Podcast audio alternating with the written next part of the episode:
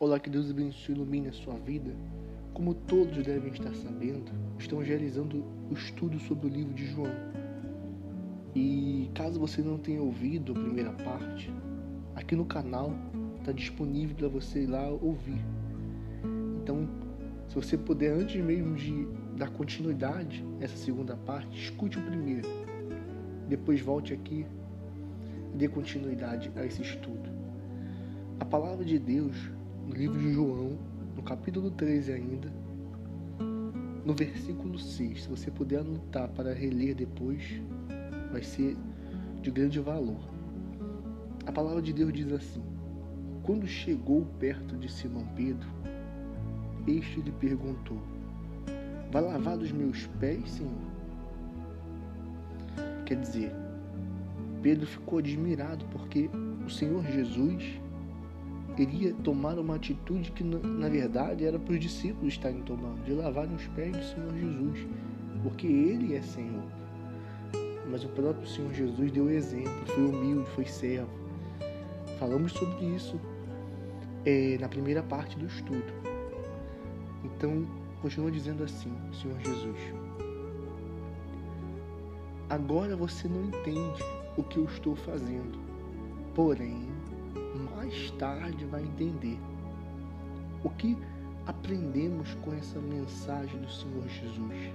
Versículo 7, eu vou reler. Agora você não entende o que eu estou fazendo, porém mais tarde vai entender. Às vezes acontecem coisas na nossa vida que você se pergunta, que você questiona Deus, por que, meu Deus? Por que isso? Por que aquilo? Nem sempre a gente vai compreender os planos de Deus, os desígnios de Deus. Mas assim como o Senhor Jesus disse para Pedro, olha, o que eu estou fazendo nesse momento você não está entendendo, mas mais tarde você vai entender. Meu amigo, minha amiga, o que você está passando, talvez você está confuso, não está entendendo. Mas mais tarde você vai entender. Então não se preocupe, não, não seja imediatista, não seja ansioso. Espere em Deus. Esperar em Deus não é cruzar os braços, esperar em Deus é confiar, é ter certeza, a fé é certeza. Então, talvez você não está entendendo o que está acontecendo, mas creia, mais tarde você vai entender. É o plano de Deus, é o propósito de Deus. Isso é o processo para a tua vitória. Entenda o processo. Às vezes as pessoas querem um resultado de imediato, instantâneo. Nem miojo, ainda que seja instantâneo, é instantâneo. Você coloca, tem que esperar cozinhar o macarrão. Então seja inteligente, meu caro. A fé deve ser usada com inteligência. Então, aprenda a esperar o teu processo. Cada um tem o seu processo. Você não é igual a ninguém. Você não tem o seu perfil, a sua personalidade. Assim é a sua fé. A minha fé não é igual a sua, a sua não é igual a minha. O meu processo não vai ser igual ao seu, pode ser até parecido, mas não vai ser. Os desafios que eu enfrento, você vai enfrentar outros diferentes, maiores ou menores, não importa.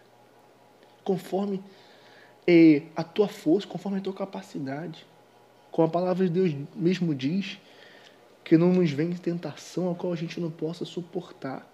Então não vem provação sobre você a qual você não possa suportar e vencer. Então creia, confie e tenha certeza que Deus é contigo. Aprenda a esperar o processo. Aprenda a confiar o tempo de Deus. Porque muito mais Ele vai fazer na tua vida. Olha que Deus abençoe você com essa palavra. Compartilhe essa mensagem para os obreiros, jovens, evangelistas. Leve a palavra de Deus. Para que da mesma forma que Deus te alcançou, Ele alcance outras vidas. Que Deus abençoe sua vida grandemente. Em nome do Senhor Jesus.